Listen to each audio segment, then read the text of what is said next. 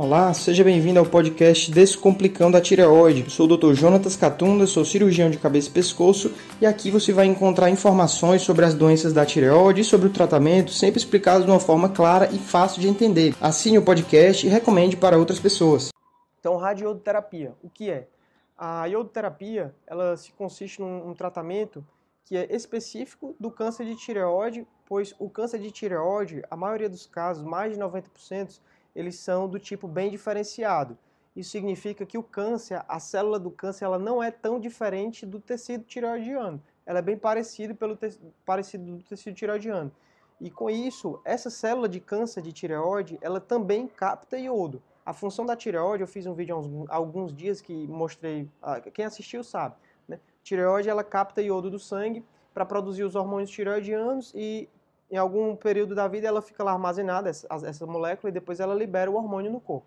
Então ela fica armazenando iodo, é basicamente a principal glândula, o principal tecido que capta iodo, e por conta disso permite que a gente faça um tratamento que a gente coloca uma radiação, que uma radiação ionizante que destrói as células dentro do iodo. Quando a pessoa toma o iodo radioativo, o único tecido do corpo que absorve esse iodo radioativo é, radioativo é a tireoide e o câncer de tireoide bem diferenciado. Com isso, você consegue fazer um tratamento alvo. Ao invés de fazer uma, uma radioterapia que irradia grandes quantidades de tecido, vários tecidos saudáveis, sem ser específico para tireoide, ou uma quimioterapia que você toma um comprimido ou recebe na veia um remédio que atinge o corpo todo, a radioterapia ela é específica apenas para o tecido tireoidiano e para o câncer de tireoide. Então, após a cirurgia da tireoide, é, casos que fizeram a tireoidectomia total, e que sejam de risco intermediário a alto, tem indicação de fazer a iodoterapia para que você consiga destruir qualquer resquício de célula de câncer que sobrou ou resquício de tecido tireoidiano. Se a cirurgia não tivesse sido completa, tivesse sobrado uma pequena parte da tireoide, algumas células, essa pequena parte de células ela pode produzir tireoglobulina. E a tireoglobulina é um marcador do câncer. E aí esse marcador, após a cirurgia, como só quem produz tireoglobulina é a tireoide ou a célula do câncer de tireoide, ela deve ficar zerada, deve ficar bem baixa. Quando, em alguns casos, essa tireoglobulina não zera, a iodoterapia ela serve para justamente para destruir as células que produzem a tireoglobulina e que ela fique zerada. Isso facilita o segmento ao longo dos anos, né? Pois se a tireoglobulina começar a subir, é um indicativo de que o câncer pode ter voltado. Eu não sei se estou me fazendo entender, mas é basicamente um tratamento que você dá iodo radioativo, que ele é específico para o câncer de tireoide. Com isso ele consegue ter menos efeitos colaterais que tratamentos como a radioterapia e a quimioterapia. Quem precisa? Casos de câncer de tireoide que foi feita a tireoidectomia total e que sejam de intermediário a alto risco, ou seja, pacientes com mais de 45 anos, que o câncer era multifocal, tinha vários locais de câncer dentro da tireoide, casos que tinham metástases nos linfonodos, e aí vai. Né? Como é o preparo? Para fazer a radioiodoterapia, é, a pessoa precisa ficar com o TSH bem elevado. O TSH é um hormônio produzido pela hipófise e que ele estimula a tireoide a funcionar. A pessoa, quando ela retira a tireoide, ela deve ficar tomando um comprimido todo dia e quando a pessoa toma o comprimido, toma o hormônio, o, a hipófise percebe que tem hormônio circulando, circulando e o TSH fica normal ou baixo. Quando a pessoa para de tomar o hormônio, no preparo da iodoterapia, esse TSH sobe, porque a hipófise fica estimulando a tireoide, sendo que não existe mais tireoide e a pessoa não está tomando hormônio. Com isso, esse TSH elevado, ele estimula o, o, as células que sobraram, por exemplo, ele estimula alguma célula de câncer que sobrou, ou alguma célula de tireoide que sobrou, e essa célula começa a ficar estimulada e ela capta, ela fica ávida por iodo, ela fica com vontade de pegar iodo para produzir hormônio. E quando você dá o iodo radioativo, essa célula capta todo o iodo radioativo e aí ela acaba destruindo. E justamente por isso que você tem que fazer todo esse preparo, que consiste em 3 a 4 semanas com uma dieta especial, que é uma dieta onde você não pode ingerir iodo, uma quantidade muito pequena de iodo, que é basicamente trocar o seu sal, o sal de cozinha normal, que é cheio de iodo, em um sal convencional, um sal especial que não tem iodo e eliminar alguns alimentos, por exemplo, alimentos que contêm farinha ou ovos ou, ou leite. E aí, naquele período ali, você faz essa dieta para que você não ingira nenhum iodo, para que as células fiquem necessitando de grandes quantidades de iodo, o que sobrou do câncer, né? E para que a iodoterapia seja mais eficaz. Existe outro tipo de preparo que ao invés da pessoa sub, é, suspender a medicação e fazer esse, essa dieta, que demora 3 a 4 semanas, algumas pessoas não toleram esse preparo, se sentem muito mal, é, você pode fazer um medicamento que é o TSH. Ao invés de você esperar, esperar o corpo produzir o TSH e esse TSH estimular as células que sobraram a captar o iodo, você pode dar iodo injetável, que é o TSH recombinante, ou a marca mais utilizada, acho que é a única marca, que é o Tyrogen é, é mais cômodo para o paciente, porém, para cânceres de caso intermediário a alto, o Tyrogen não é tão eficaz, as pesquisas mostram que ele não é tão eficaz, tão seguro do que o, esse, esse preparo natural, o TSH produzido pelo corpo. Então, para casos de risco, o melhor é fazer o método tradicional. Para casos de baixo risco, é até questionável se há necessidade de fazer iodoterapia ou não. Hoje em dia, a gente tem sido bem menos agressivo no tratamento do câncer de tireoide. E já falei como é o preparo, como é feito. Então, você fez o preparo, no dia do exame, depende da dose que você vai fazer, é que você vai precisar, precisar ficar internado ou não. Existe uma dose que é até 30, até 50 miliquiris, é, você pode tomar o líquido da iodoterapia e ir para casa. E acima disso, que é a dose terapêutica, uma dose maior, é quase a dose, a maioria dos pacientes faz essa dose, de 100 a 150, quando realmente existe uma indicação formal da iodoterapia, essa dose de radiação, a pessoa precisa ficar internada em um quarto especial, em um isolamento, para que ela não passe essa radiação para outras pessoas, pois a radiação pode induzir câncer e você tem que minimizar ao máximo o contato com outras pessoas, por exemplo, com crianças, idosos. Então você fica internado ali, mas é basicamente um apartamento onde você fica lá assistindo televisão. Geralmente eles colocam dois pacientes que estão fazendo iodoterapia para a pessoa não ficar totalmente só. Então assim, não é nada demais né, esse, esse internamento. É, basicamente é só porque você tomou uma radiação em excesso e não pode passar para as outras pessoas. Quando a dose é só de 30 ou de 50, você pode passar, mas tem todo o cuidado para evitar esse contato com outras pessoas. Efeitos colaterais. É, basicamente, além da tireoide, as glândulas salivares, que a gente tem a parótide as submandibulares, elas também captam alguma quantidade de iodo. Então, elas também são destruídas por esse tratamento, em parte, né? Então, elas podem ficar inflamadas, podem ficar doloridas, a pessoa pode ter boca seca, ela pode ter alteração no paladar, alteração no gosto, mas é algo temporário que pode ser resolvido com saliva artificial, com ingestão de grandes quantidades de água, com anti-inflamatórios para diminuir a dor. É um efeito colateral bem tolerado, se não é, também não é nada de nenhum bicho de sete cabeças. E a PCI, eu vou mostrar nos próximos slides o que é a PCI, a pesquisa de corpo inteiro. É, a iodoterapia é, todo o processo de você fazer a iodoterapia, dosar os exames antes da iodoterapia, que é poucos dias antes de fazer a medicação, realmente de tomar o iodo, você tem que dosar o TSH para confirmar que ele está acima de 30, tem que dosar a tireoglobulina e a antitireoglobulina. Só essa medição de antes da iodoterapia, ela já é um excelente marcador para saber se aquele paciente ali vai evoluir bem ou mal. E, por exemplo, se um paciente fez a tiroidectomia total, fez esvaziamento e antes da iodoterapia antes de queimar com o iodo radioativo que sobrou de câncer, se a tiroglobulina já tiver menor do que 1, tiver muito baixa, aquele paciente ali tem altíssima chance de estar curado do câncer e a, a doença nunca mais recidivar. Já em casos que antes da iodoterapia ela deu acima de 20, acima de 30, aquela pessoa ela tem um risco maior de ter recidiva do câncer de tireoide. Não quer dizer que ela vai morrer do câncer, mas ela provavelmente deve precisar de outras cirurgias ou até de outras iodoterapias. Isso antes da iodoterapia você sabe com esse exame, né? Após a iodoterapia, após tomar a medicação, cerca de 7 dias, 10 dias, se faz a pesquisa de corpo inteiro. É um aparelho, que esse daqui é um scanner que ele capta radiação. Então ele vai olhar no seu corpo onde tem radiação. Como você tomou iodo radioativo, onde é que você espera que se tenha radiação? No pescoço, que é onde estava a tireoide, onde captou iodo. Então aqui é um esqueminha, está em inglês, mas dá para vocês entenderem que do lado, é, meu lado do vídeo é aqui, do lado de lá tá, ele está mostrando as glândulas salivares captando, está mostrando o intestino captando e a bexiga captando iodo. Então, é, onde aparece pretinho é onde está captando esse iodo radioativo. Do lado de cá do vídeo, ele está mostrando uma bolinha bem no meio do pescoço. Ali é um resquício de tireoide que captou iodo e por isso que ficou pretinho, que é mostrando exatamente onde tem mais, onde tem mais radiação.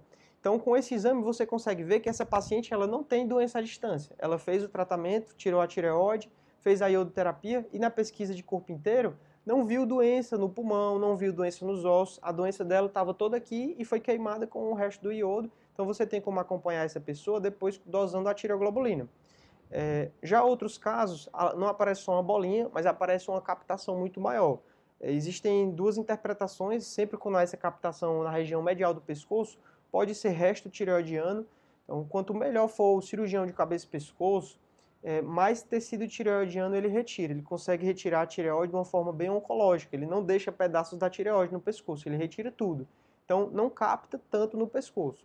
Outra teoria, outra hipótese para a captação tão intensa quanto essa daqui, que você vê quase um sol, é, pode ser o câncer de tireoide. Essa pessoa fez a tireoidectomia, mas ela tinha, por exemplo, um linfonodo metastático. E aí aparece dessa forma, né? Porque tem tanta, tanta radiação ali no pescoço que aí fica bem intenso dessa forma. Já, é, acho que aqui é bem parecido, né? Aqui dele já tem um pouquinho mais embaixo. Talvez tenha doença no mediastino, a doença já descendo no tórax, com metástases, é, metástases mediastinais. Aqui também parecido, né? A captação no pescoço bem intensa. E já nesse outro caso, você vê o pulmão, região do tórax, cheio de pontinho preto. Tem do lado de cá, tem duas imagens, são do mesmo paciente, que um ele capta com algumas, alguns dias e o outro ele capta algumas horas após, quando ele consegue é, reduzir a quantidade de radiação e fica uma imagem mais nítida. Nesse daqui do meio você vê as bolinhas pretas. E esse outro aqui é outro caso, várias bolinhas pretas no pulmão, ou, ou seja, mostrando que teve captação de iodo radioativo no pulmão. Então, provavelmente essa pessoa ela tem metástase pulmonar ela, a doença não estava mais só no pescoço, ela também estava no pulmão. Então a iodoterapia, ela é terapêutica, ela tanto vai destruir essas células que essa pessoa tem no pulmão, mas ela também é diagnóstica, pois ela permitiu que a pessoa soubesse que ela tinha doença no pulmão. Então eu acho que é isso.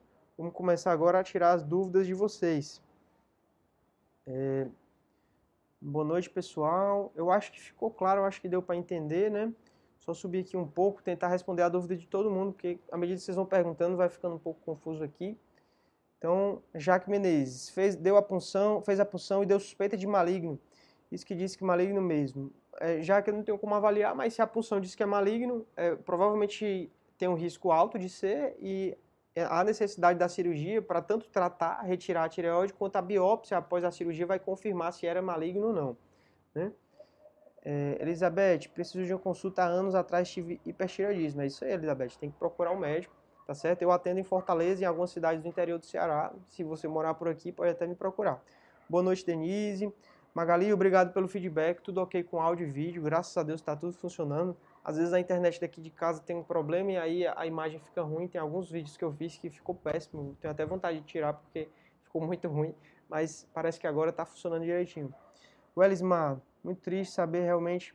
É isso aí, Elismar. Assim, eu, eu espero que, mostrando para vocês o que eu recebo no privado, assim, eu consiga é, tocar o coração de algumas pessoas para que participem. Pega o celular, grava um vídeo, algo rápido, mas a gente consegue juntar vários depoimentos e consegue mostrar para as pessoas, como essa que eu mostrei a mensagem, que realmente câncer de tireoide é uma doença fácil de tratar, não há motivo para tanto desespero. Só que uma coisa é o médico dizendo, outra coisa é uma pessoa que já está vários anos lá na frente contando, olha, não é assim, eu passei por tudo isso e eu estou bem. Então, vamos lá, né, pessoal, ver se ajuda os, o próximo, né? É, Rabu Alone, eu tenho hipotireoidismo, descobri há mais ou menos um ano atrás, estava com anemia no exame e descobri essa doença. É isso aí, assim, na verdade, é tomar o comprimido e viver a vida, tá certo? Não quer dizer que você tem câncer. Ellen Rosa, Oi, Ellen, é, vai se internar segunda-feira para iodo. É isso aí. Não sei se você pegou o vídeo todo, eu espero que você entenda. Se ficar alguma dúvida, pergunte, tá bom? É, esse vídeo do Dr. Tireoide Responde, eu ainda vou fazer outros vídeos mais detalhados sobre cada um desses tópicos que eu mostrei, tá certo? Já é porque eu estava recebendo tantas dúvidas sobre a iodoterapia que eu decidi abordar logo aqui na, na parte de no, na live, né? Então, Garoto Uzumaki, boa noite, a satisfação de estar aqui assistindo o vídeo, ótima imagem, beleza, show de bola. Adriele, olá, boa noite, estou com câncer metástase, o câncer estava na tireoide, foi para os deve ser linfonodos, 28 de cirurgia, retirei a tireoide toda, fiz vazamento cervical, vou fazer a iodoterapia. Ótimo, Adriele. O seu caso é um bom exemplo aqui para o vídeo. É, você fez a cirurgia da tireoide, após a cirurgia foi detectado que tinha doença nos linfonodos, acho que é isso, e agora vai fazer a iodoterapia. A iodoterapia é um excelente método, tanto para tratar o que tiver sobrado, quanto ele vai dar o diagnóstico se você está bem, se a doença está toda no pescoço e que te dá mais chance de cura, ou se a doença já se espalhou para o pulmão, que o tratamento é repetir a iodoterapia. Tá bom? Eu espero que dê tudo certo no seu tratamento. Maria Cristina, fiz a iodoterapia há nove meses, faz um mês mais ou menos, que às vezes sinto um desconforto nas glândulas salivares. Será por causa do iodo? É possível sim, Maria, é muito comum. Assim, a principal sequela da iodoterapia, que depende da dose. Se você fez só 30, talvez não sinta nada. Se você fez 50, já pode acontecer alguma coisa. Se você fez 100, 150, 200, pode sim ter muito boca seca, ter dor nas glândulas salivares, se elas ficarem retendo saliva, tá certo? Isso que você sente pode sim ser da, do iodo. Peraí que eu me perdi aqui, pessoal. Hum. Guru Tuzumaki foi diagnosticado através da PAF, categoria 4, com indicação de retirada total da tireoide, dois nódulos, sendo um com quase 4 centímetros. Seria uma cirurgia de emergência? Geralmente não. Geralmente a cirurgia da tireoide nunca é de emergência, pois a maioria dos casos você tem tempo até programar tudo, né? Tem que se planejar, fazer exames pré-operatórios, saber como é que está o estado de saúde. Cirurgia de urgência, ah, apendicite, né, é uma fratura exposta, isso é cirurgia de urgência. Cirurgia de tireoide você tem aí algumas semanas, até meses para operar, até mesmo nos casos suspeitos de câncer. Nos casos suspeitos de câncer você não tem que correr para o centro cirúrgico, tem, como, tem que preparar antes para não ter nenhum, nenhuma surpresa no dia da cirurgia, né? Léo Pereira, boa noite, doutor. Fiz a tireoidectomia total hoje, é o 13 terceiro dia, os primeiros dias foram difíceis para acabar piorando, os anti-inflamatórios arrebentaram uma pangastrite que estou tratando. É isso aí, Léo. Realmente são duas doenças que você tem que cuidar bem, né? O pós-operatório da cirurgia tem que tomar os remédios para aliviar a dor, mas não é todo remédio que você tem que tomar por conta da gastrite, né? Então espero que dê tudo certo. Melhoras aí, Léo. Boa recuperação. Ana Célia, boa noite, doutor. Ana Célia, não sei se é o paciente minha aqui de Fortaleza. Boa noite, Ana Célia. Espero que esteja tudo bem. Lu Rosa, câncer que tive foi metastático, mas recupera super bem. Faz dois anos fiz a cirurgia e iodo, não morri como achei, só durarei seis meses é isso aí, provavelmente vai viver a vida toda, Lu. Dificilmente os pacientes morrem de câncer de tireoide. É, eu vi pacientes morrer de câncer de tireoide, mas a maioria dos casos que eu vi morrer, a pessoa foi, boa parte, negligente. A pessoa chegou já na primeira consulta com vários caroços no pescoço, várias metástases, pacientes que você dá um encaminhamento para fazer um tratamento, a pessoa não faz, um encaminhamento para retornar para o Hospital das Clínicas, onde eu fiz residência.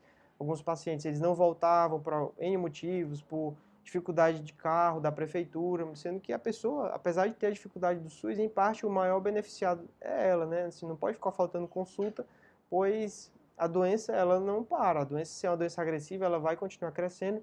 E os casos que eu vi morrer, boa parte, o paciente teve muita culpa. O paciente foi negligente com o próprio tratamento, demorou meses para voltar, é, ou então quando procurou atendimento já estava uma doença muito avançada. Então, se você se cuidar direitinho, provavelmente vai dar tudo certo, vai escapar dessa, desse problema, né? Vamos lá, Monique. Boa noite, Monique. Monique nunca tinha visto no, na live. É um prazer, prazer ter você aqui assistindo o vídeo. É... Eita, peraí que agora subiu as mensagens tudo. Eu tento, eu tento não pular ninguém, mas vai aparecendo vários.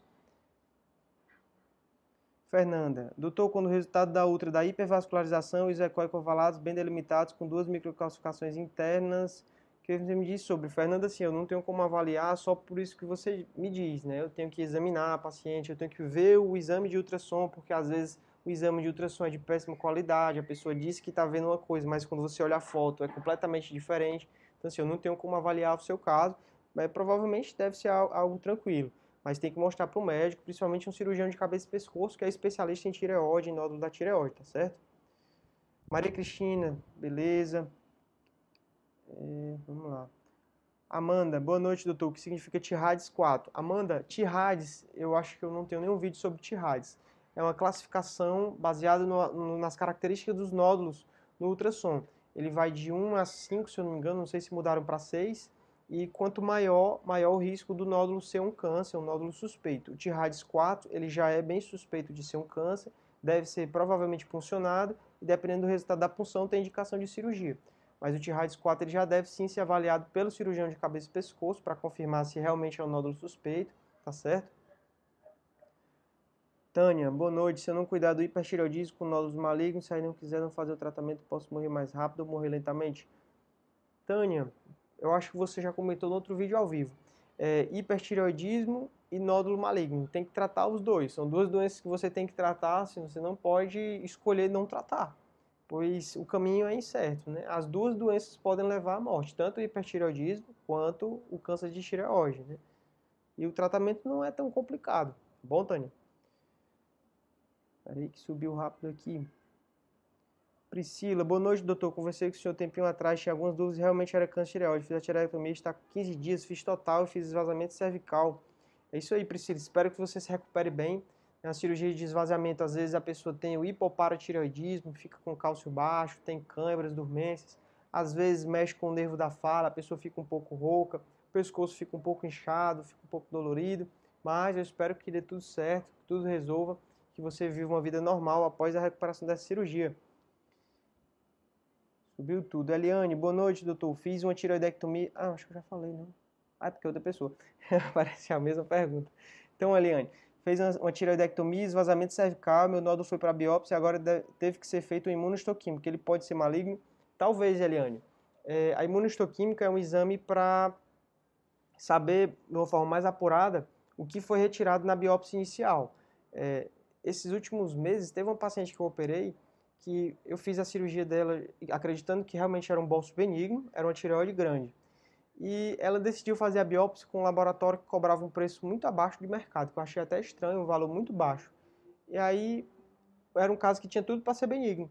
E aí quando veio o resultado da biópsia, veio sugestivo de benigno, mas queria interrogar câncer e queria fazer imunistoquímica. Aí queria cobrar um preço três vezes mais caro da paciente para fazer essa imunistoquímica, sendo que eu, não, vamos fazer o seguinte, faça a revisão de lâmina em outro laboratório. E aí, quando fez a revisão de lâmina, não precisava de imunohistoquímica, não era nada de, de câncer. Então, assim, tem outros fatores.